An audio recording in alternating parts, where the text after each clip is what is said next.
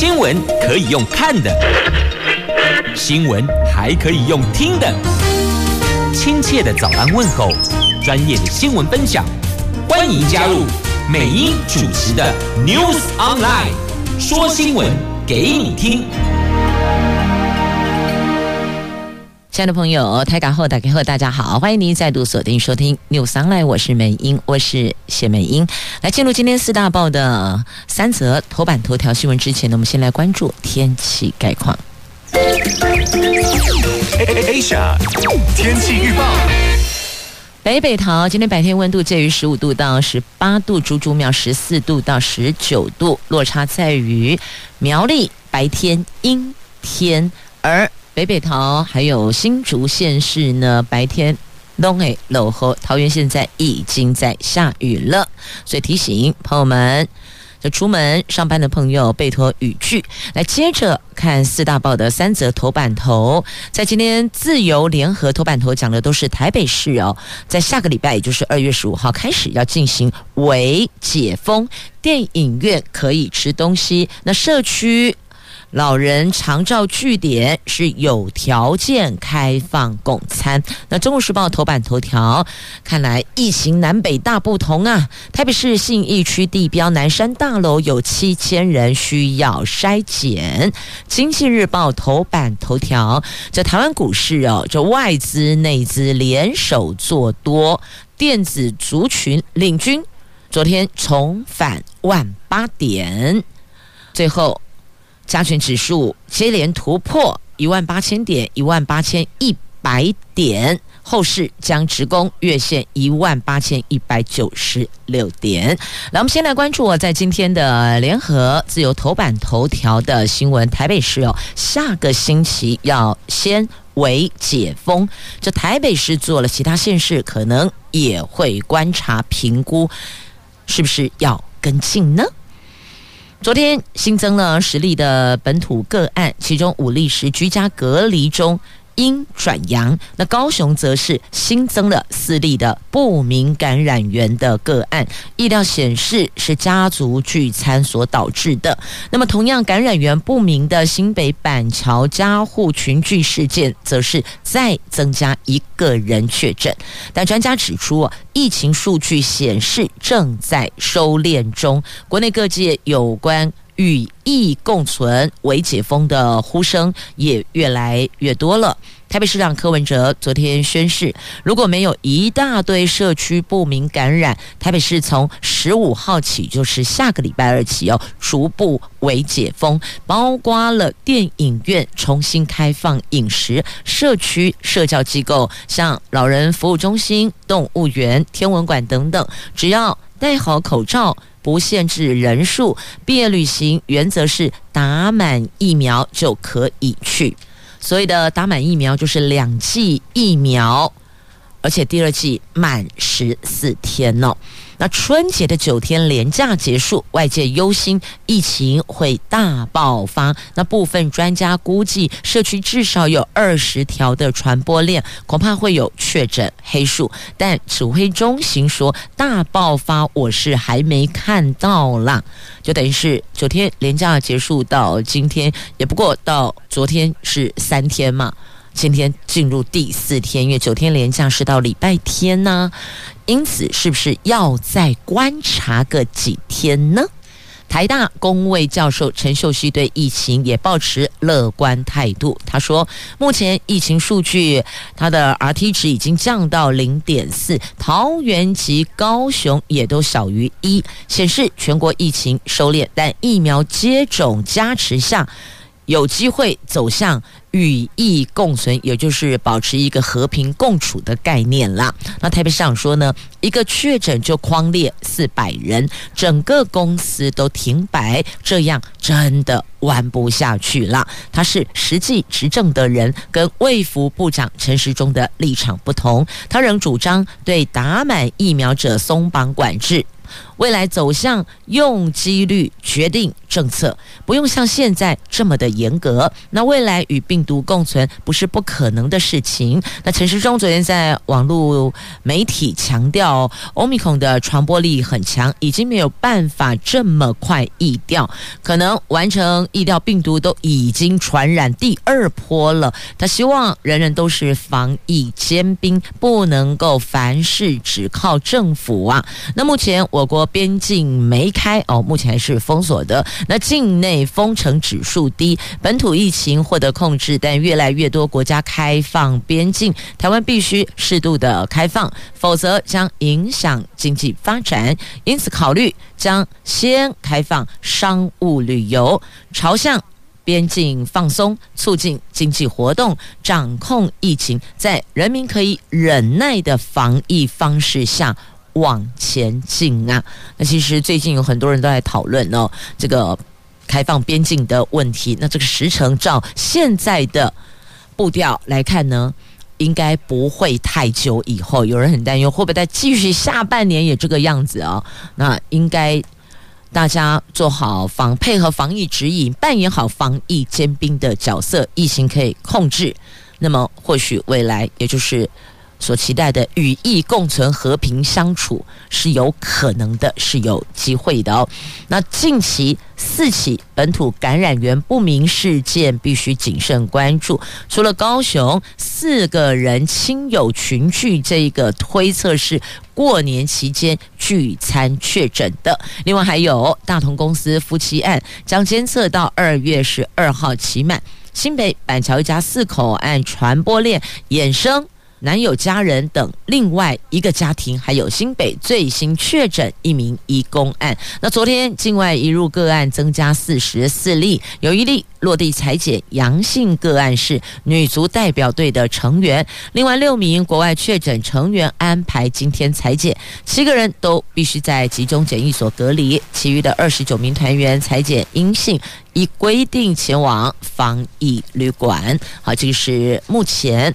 最新的疫情的状况哦，那么入境检疫缩短，陈秀熙说，就是台大工位的这一位陈秀熙博士，他说，Omicron 威胁低，有将近九成自动康复。那医界说与疫共存要切三块砖呐、那陈秀熙说，根据台湾境外移入的病例资料，Omicron 潜伏期大概是两天，假设。低、中、高发生率。地区每个月各入境一万五千人，好了，那检疫期缩短到十天，无论是七加三或是五加五。只会漏掉两个来自高盛行率地区的无症状个案。那无症状个案在社区几乎没有任何的传播隐忧，缩短检疫天数可以避免在检疫场所，包括防疫旅馆这些地方发生交叉感染。这个有助于打开国门，跟上其他国家解封和共存的步调啊。那根据英国的研究显示呢，有近九成的欧米孔的感染者是轻症，而且会。自动康复，这不占用医疗资源，也就是走向轻症化、流感化，在抗病毒药物跟疫苗接种等加持下，我们是有机会走向与疫共存的。那不过呢，专家分析哦，还要再砌上三块砖，才能够铺好台湾跟病毒共存的道路。那第一块砖。新光医院的副院长洪子仁建议哦，政府应该建立三段四级的因应架构，在社区没有大规模感染之前，建立无症状者在家、轻症者进防疫旅馆或是集中检疫所，那医疗量能留给轻重症者的架构。民众即便面对社区感染、境外商务客确诊，我们还是可以过正常的生活的。那第二块砖是有效提高疫苗覆盖率。台湾第二季刚过七成五的覆盖率，而且进度停滞了。医师公会全国联合会的副秘书长说，政府得调整疫苗的政策。那第三块砖是教导民众理解疫情跟病毒发展，面对。传染力高的欧米孔变异株，那教导民众调试、改变认知，才能够习惯新常态样。好，那么要保持长时间清零，这算是非常困难的。我们必须理解，未来应该可以允许少量的感染呐。好，这个是来自专家学者所提出的看法，也提供大家做参酌了。来，台北市要进行微解封了，那么请问其他五都呢？新北市说。侯友宜指出，是否解封应该观察境外移入个案数，境内是否社区感染等指标，再请专家评估，看疫情做滚动式检讨。那么桃园市呢？桃市长郑文灿说，不会在疫情没有结束之前预设解封时间表。那其他的三都都表示，原则上依照中央的相关规定办理呀。好，现在台中呢忙什么？台中在忙着党核实，所以赶紧添购仪器呀。他们动用二倍金买侦测器，查验量增到六倍呀。在日本福岛五县食品解禁，外界质疑全国检验量能不足。那台中市长卢秀燕昨天紧急宣布，他动用。预备金添购侦测器，要侦检器哦。那辐射定量检测仪器，这查验量可以增加到六倍呢。那桃园市长郑文灿说，如果有必要，会增设更多仪器。那嘉义市则跟民间七处检验辐射实验室进行合作。那台中现在有一部碘化钠侦检器是。定性检测仪器只能够快筛食品有没有辐射污染，是否超标还必须要送中央机构检验。那台中市卫生局说，食药署在北中南区管理中心各有一部这个相呃相关的定量检测仪器。台中食品被安排送到新北检验，所以呢，他们为了加强稽核日本进口的食品，所以台中市食安专网将加上核食专区呀。那这个设备的添购也是希望能够增加检测的量能，让市民吃得安心啊。那新北市呢设专区，校园严格把关，嘉义市加强产品标示查核，制造地必须要写都道府县哦，这全部都得要完整到位呀。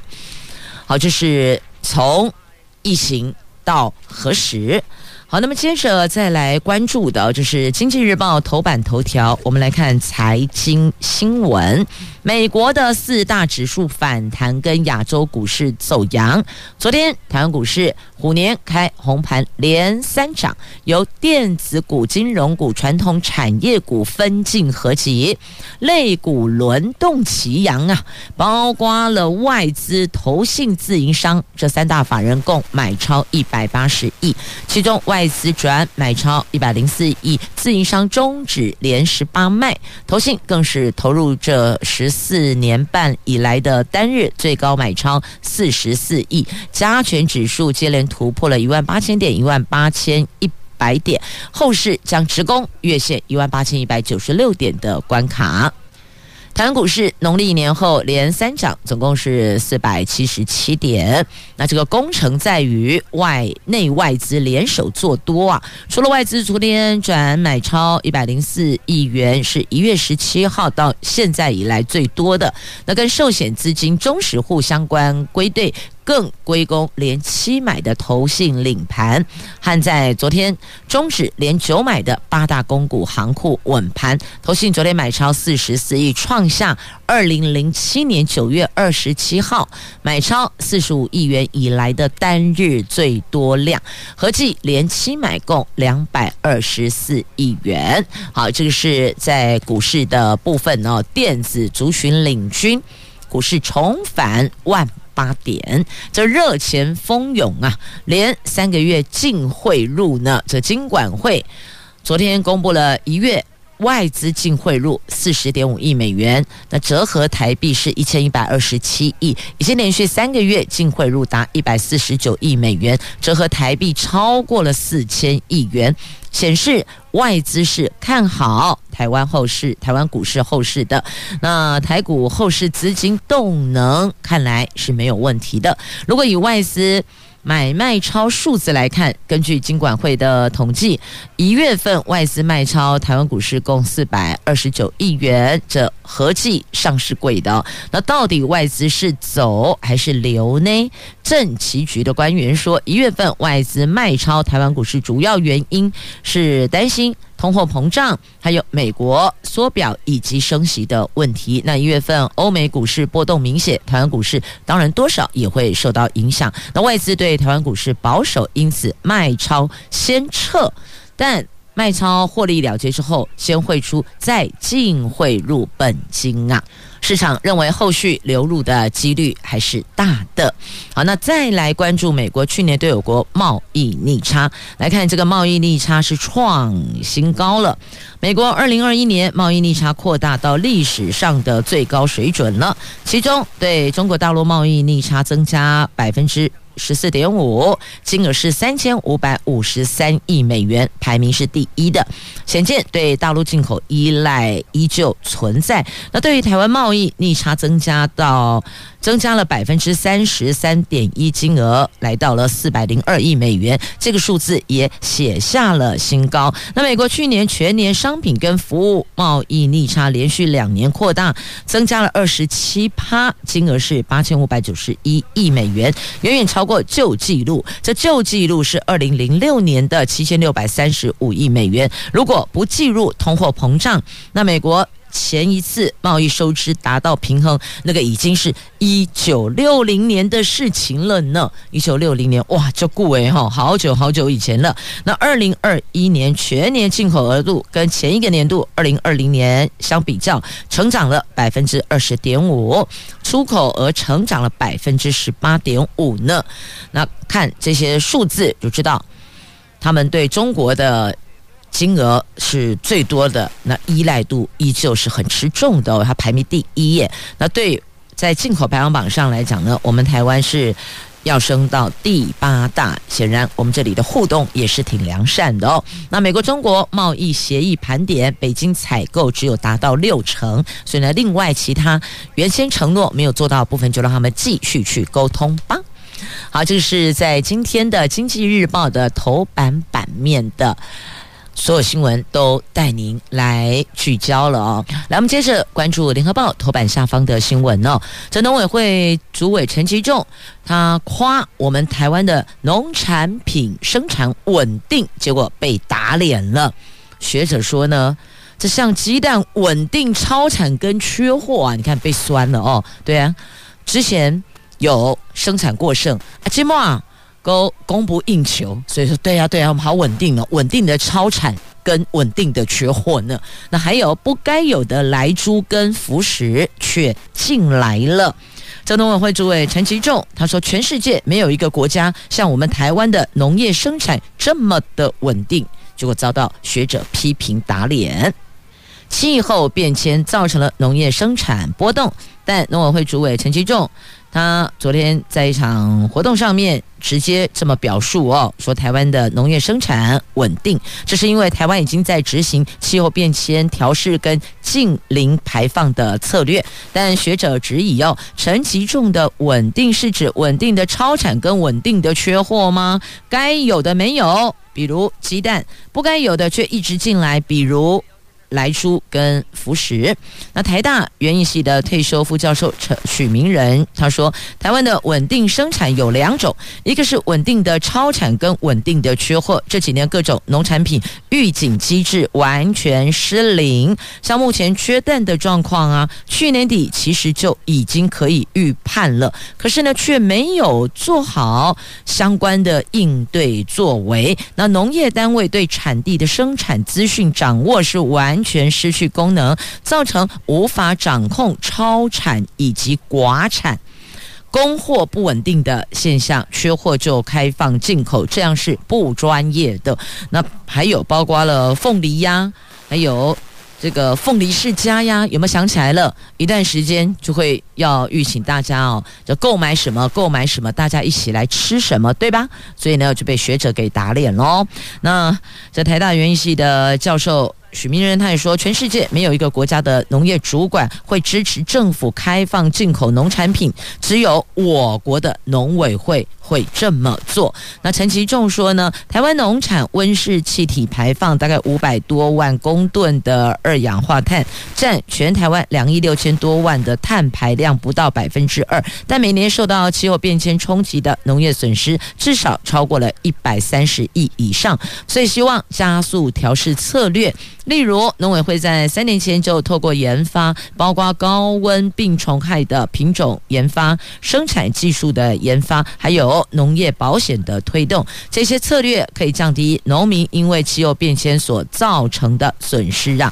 那这些调适策略要全部进行，也早就在执行，否则台湾农业部门所生产的农产品绝对会变动更大的哦。但我们希望。农委会要更超前部署，有些你已经可以预判，接下来可能两个月、三个月后会发生缺货，市场上因为这个缺货，那价格就会波动。那其实早就可以做预控的，但明显的显然并没有做。像现在这个缺蛋的问题，去年年底就已经知道会发生这件事，但为什么没有启动或是延拟？相对应的作为呢，所以这个是学者说呢，这是不对的哦。农委会这么做是不及格的。好，那讲到缺蛋，来看一下怎么做呢？那除了开放进口之外，还有一些养鸡场强迫老母鸡换羽毛，但你要知道哦，这个做法过程是比较残忍的。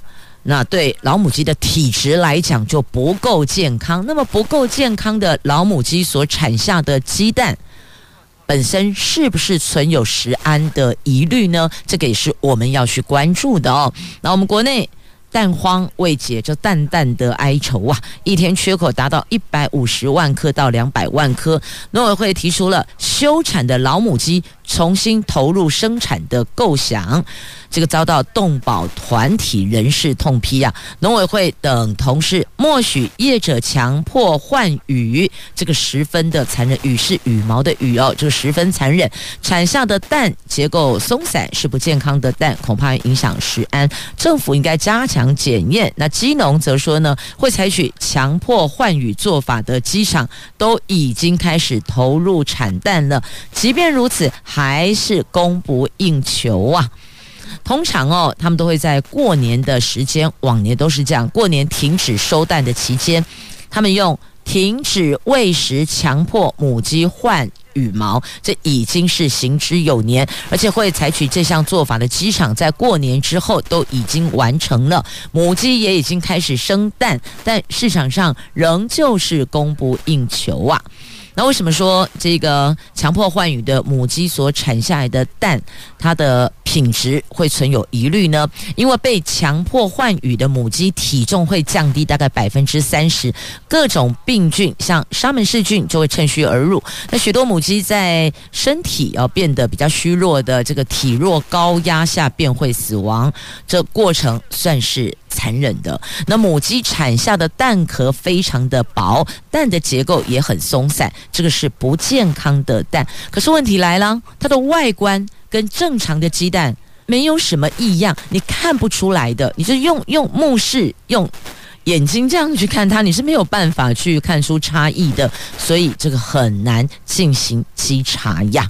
那农委会畜牧处说，基于动物福利，应该让母鸡回到原本的产蛋周期，或是更新蛋鸡，这样子产下来的鸡蛋才会健康。所以呼吁业界不要再以强迫换羽的方式增加蛋的生产率了。而这个强迫换羽哦，就是停止喂食啊。以前大家停止喂食一个礼拜到两个礼拜，来改变母鸡的激素周期。有些比较极端的业者，甚至还给它断水，连水都不给母鸡，不给吃，不给喝。等母鸡的羽毛脱落之后，再恢复正常的喂食，然后进入下一个产蛋高峰，来提高产蛋率。这个做法是这个样子的哦。那现在也有蛋农提出一个问题了，他说。政府有控制，就是有管控他们鸡蛋的价格哦，就维持在三十四点五元，等于是蛋价在产地是冻涨的，就是每公斤三十四点五元。他说这个不合理，因为哦，饲料已经从去年每公斤十点五元涨到十五元了。虽然政府每公斤补助三元，但中间还有一点五元的缺口，差价的缺口啊。然后他认为应该要反映。那还有另外一个问题是我们大家可以来关注的哦。虽然我们不是蛋农哦，我们也没有这个呃经营养鸡场，但是至少我们都是消费者嘛。来，你想一下，现在市面上的鸡蛋一斤多少钱？这斤偌贼呀？有不少蛋农说，市面上有不少的鸡蛋一斤已经卖到五十多元，甚至到七十元。那蛋农不能涨价，那请问？谁赚到了？因为产地价格就是控制三十四点五元，那为什么市面上卖到五十、卖到七十？请问中间的价差是到谁的口袋里去了？饲料商则说，混成的原料主要是玉米、绿豆，这些都靠进口，海外价格大涨，成本相对也提高，所以一定是会反映在饲料的售价里边嘛，所以就是一关卡一关了。好，那回到刚刚美英提出来的，你回想一下，你买鸡蛋的时候，一斤鸡蛋是多少钱？那如果产地价格动涨是三十四点五。那么加上其他的运输啊、上架啦、呃等等的这一些成本，那为什么价格拉到五十多，甚至到七十多元？这个中间的价差，扣掉他们该有的成本、运输跟合理的利润，那不该多出来的价差到谁的口袋里去了哦？这农委会要不要也了解一下呢？来，继续我们来看《中国时报》头版下方的新闻呢，来看一下中国、韩国他们两个两国的选手啊。这一次又在北京冬奥这两边又上演这个叫做“哎，旧恨未解，新仇又来呀”，两国网友又开始在网络上战翻天了。在中国、韩国的短道速滑。历史恩怨情仇，北京冬奥再度上演。中国队风光的摘金夺银，但韩国队接连犯规遭判出局，无缘晋级。那不少南海的网友灌爆了大陆选手武大靖的社交媒体留言区泄愤，大陆网友则大量点赞反击复评啊！所以你看，两国网军自动归队啊，开始为自己国家的选手哦。这一边大骂，一边大赞，然后这个按赞按赞，然后这边拼命的骂。那中国驻韩国大使馆发言人发出声明说，北京冬奥会短道速滑比赛的判罚应该由专业权威机构予以评判。但一些韩国媒体跟政客把矛头指向中国政府和整个北京冬奥会，甚至还煽动反华情绪。毒化了两国国民间的感情，引起了中国网民的反击。中国方面对此不得不表示严重关切呀。那北京冬奥会七号的短道速滑男子一千公尺决赛，中国队选手任子威跟李文荣分别拿了冠亚军，武大靖获得第四名。那之前被韩国人寄予厚望的选手黄大宪、李俊书被判。犯规无缘决赛，那韩国队集体退出 B 组决赛，而且在退场的时候拒绝媒体采访。那那天晚上，有众多的韩国网友就怒斥裁判不公平，在武大靖的社交媒体上是大量留言。好，这边留言，那边就来反制哦。所以呢，两国的网友在这里又开始大战哦。等于是这两国的短道速滑二十年恩怨情仇啊，应该没有情了哦。二十年也没有恩了，二十年怨恨跟这个仇恨一次。都包起来，又在北京冬奥再度上演。那韩裔俄罗斯籍的大陆队教练安贤洙被韩国的网友呛说：“你这个叛国者啊！”啊，其实必须要说了，所有的政治语汇不要沾惹体育运动赛事。我觉得应该还是要把它切开来，运动归运动，体育就是体育，不要去沾惹到任何跟政治有关的这个，把它切开来看呐。好，那么再继续来看一下这个。飞弹零组件，中国的品质超差的哦，这等于是呢劣品充数啊，价差高达百倍耶。但是呢，就这样卖给我们了。所以呢，这下子这个包商被起诉了，你去法院自己跟法官说吧。在中科院研究飞弹相关零组件供应商。呃，有这两三，总共有三家包商哦。那他们从二零一八年起接连得标了这个线性机体电路跟细控整流器，总共十二件的这个军规零组件的采购案。可是他们却涉嫌向中国厂商采购价差高达百倍的劣质品，自行喷印美国厂件号，并且还伪造了文件，滥竽充数履约，诈得上亿元，造成了国造飞弹点火功能有失灵的风险。这个经过桃园检调侦办。搜索、收押相关人等，分别求处有期徒刑啊！这个是攸关国家安全的，在这个上面动手脚，真的是很糟糕啊！你想想看，呃，中国从中国采购进来，你还自己喷印，然后伪造文件，这个怎么不会被抓？一定会被抓的，一定会东窗事发的。呃，搞不懂脑袋到底在想什么？自以为可以只手遮天吗？不会有人知道吗？错啦！阿能卡巴马西五旁，不是有这一句台语的俗谚吗？讲得非常的好哦，就别做歹事，还是会被揪出来的。那同样在今天自由时报头版版面，在下方有这一则新闻，要提醒大家哦，即便 ATM 上没有装监视器，就算没有好了，没有这个监视设备，但是呢，这场域空间还是会有相关的画面可以佐证。这个钱到底谁拿走了？好，来看一下，这有一名富人，他在 ATM 存款，可是呢，存款失败，他不知道，他离开了这一台 ATM 取款机，存取款机，就后来发现，哎，怎么银行没有简讯通知他存款成功哦？再返回去看，发现他刚刚放进去的钱不见了，没有了，被拿走了。但是呢，因为他离开机器之后，后面有一位男子立刻上前去提领款。那接着他马上返回，那返回的时候，这名男子还在机器前，所以等于说呢，这当时只有他们两个在 ATM 前面，然后再回去的时候，钱不见了。那所以就赶紧要求调画面嘛。虽然这台 ATM 刚好没有装设监视器，但是因为它的位置是在超商里面，那超商有监视器，监视画面还原了现场的到底谁去操作过机器，这就他们两个人呢。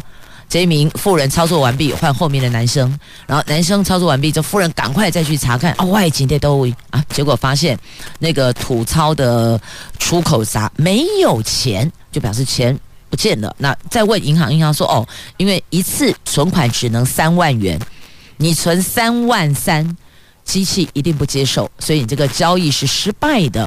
因此钱有吐出来还给你哟，等于钞票有吐出来还给你，你没拿吗？”他说：“没有啊，因为后面有人排队。”因此，他觉得有一点时间压力，想都赶快操作完毕，然后就赶快让后面的人可以去这个提领款嘛。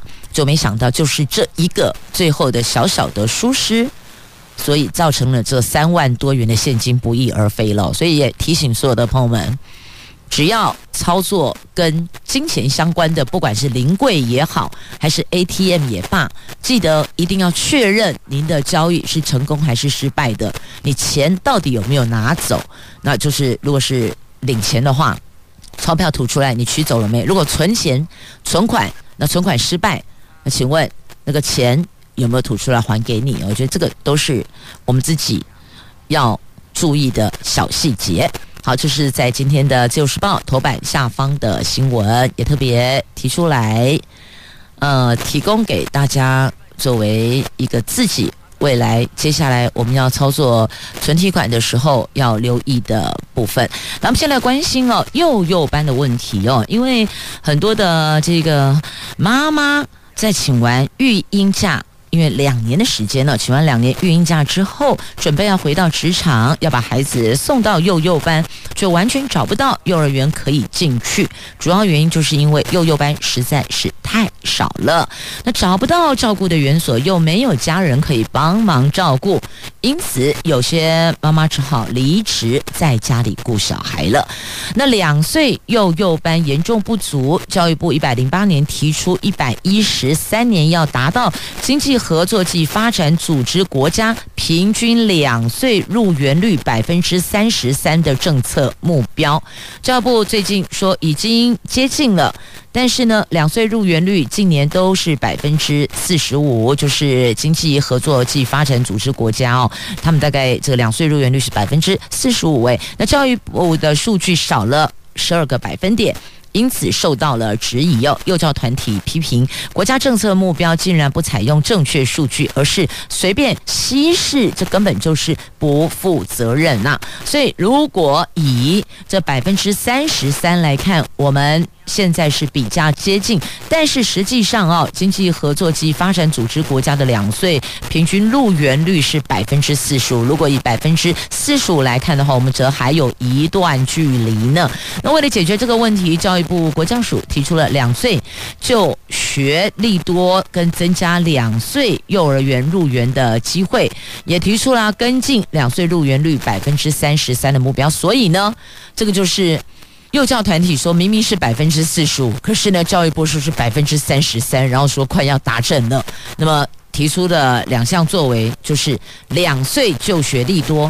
增加两岁幼儿入园机会，那请问要入到哪个园？所以就是幼幼班的这个班数太少了，所以找不到水博，这个可能也要超前来规划。不过现在已经是实际存在的问题了，亡羊补牢，犹未为晚，赶快规划吧。那再来，公寓大厦将。可以解禁毛小孩不可禁养的问题，内政部拟修改管理条例，租屋则不在此限哦。房东跟房客得看你们的契约内容，规定是能不能够饲养。那宠物俨然已经是现代人的家庭成员了。这毛小孩看了有看到了哦，好多好多朋友这个对猫猫狗狗啊疼爱有加。但是哦，现在的公寓大厦管理条例是规定可以用规约方式禁止住户养宠物，所以就造成许多的毛小孩家庭住户这。要居住在一起哦，会有困难啦。那相关的修法其实争论了很多年，内政部营建署已经准备要修改条例里边的禁宠令，宠是指这些呃这个宠物的宠哦，禁止的禁禁宠令，要明确表达不可禁养宠物。那现在的公寓大厦管理条例的相关规定哦。它当中规约中明定禁止住户饲养动物的特别约定，也就是说呢，只要住户在住户大会中讨论，并有过半的人同意了，那么这个社区它就可以禁止养宠物。那这一点让动保团体觉得很不合理，民间团体跟跨党派立委也。大声疾呼要废除这项条款呢？那至于这个管理办法内容，主要包含四主饲养宠物应该到管理委员会登记造册，以便管理。那四主也应该为宠物注射。狂犬病的疫苗，那也不可以污染共用部分的环境，就公共场域的部分啦。那宠物进出共用部分时，饲主应该要系紧这个，反正就是要确认它，确保它不会有侵犯到他人的举动嘛。那所以。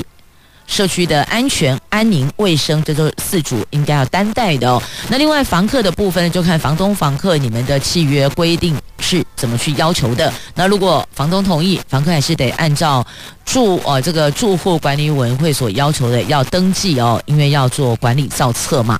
好，这总算是比过去。跨出了一大步了啊，所以所有的饲主要记住一件事情：管好自己的宠物很重要，要不然后续可能这个话题又会被提出来，也不排除可能会翻案哦。现在是有看到了进程。那接着我们再来看在《自由时报》头版版面的图文，来看南投集集镇盛产香蕉，看看这里的香蕉哦。那因为种在山坡地，口感 Q 甜，被称作山蕉。山坡地的山，香蕉的蕉，山蕉。日治时期曾经是日本天皇的御用香蕉呢。去年有蕉农自创千山之秋品牌，出口到日本，在东京高档的超市要贩售，获得好评。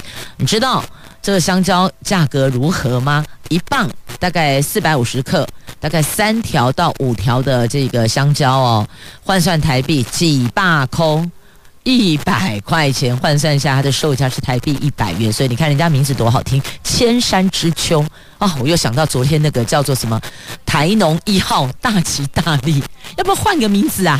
好，接着再来看《自由时报》头版版面的图文呢、哦，这台湾灯会空中主灯好炫呐、这一千五百架的无人机进行展演呢。二零二二台湾灯会空中主灯，聚光台湾，虎星高照。